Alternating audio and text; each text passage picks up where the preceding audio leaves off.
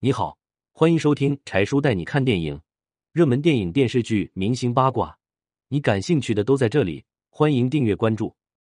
一九九五年，张艺谋对刘天池说了什么，让他甘愿放下演员梦当老师？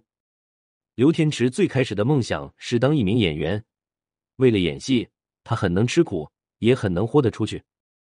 张艺谋拍摄电影《活着》，巩俐和葛优是主演。刘天池在这部电影饰演一名哑女凤霞，一句台词也没有，他愣是通过丰富的面部表情和肢体语言，把哑女演得大放异彩。电影拍完后，张艺谋语重心长的对他说：“如果你信得过我，就听我一句劝，以后别演戏了。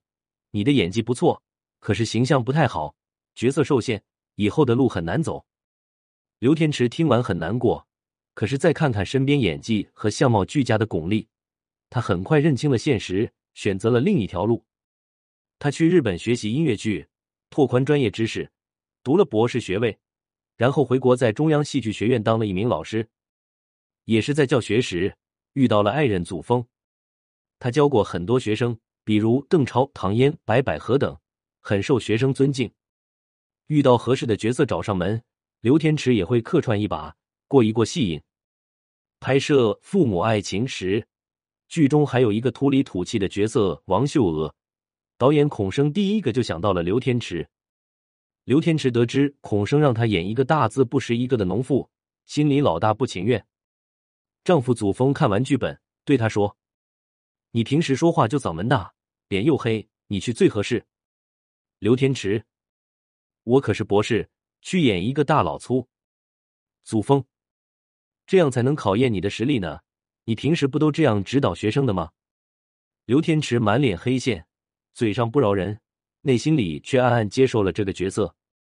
他为了把王秀娥的河南形象表演出来，专门学了很长时间的河南话。吃饭时一撩头发，一句“我滴个娘嘞”，把一个粗鲁不拘小节的农村妇女演绎的淋漓尽致。尤其让人印象深刻的就是为安杰接生的那一场戏，他本来以为瓶里装的水，结果猛喝一口，居然是真酒。恰好梅婷这时候抢了一下台词，他一惊，吞不下去，一口全喷了出来，把王秀娥的不拘小节和热心的一面演活了。因为刘天池在演艺事业上的造诣，这些年不少电视剧都邀请他做影片指导。张艺谋在拍摄《金陵十三钗》时。曾邀请他过来指导女人们如何展示自己的风韵。在刘天池的示范下，《金陵十三钗》里的每个女人都有自己独特的一面，无论是走路的姿态、抽烟、打麻将的神态，都颇具一种妩媚妖娆的魅惑和美感。都说听人劝，吃饱饭。张艺谋坦诚无私，刘天池洗耳倾听。虽然没能把演戏当成主业，但是依然能在相关领域发光发热。做着自己喜欢的事情，而且受人尊重，这也不失为一种成功吧。文玄机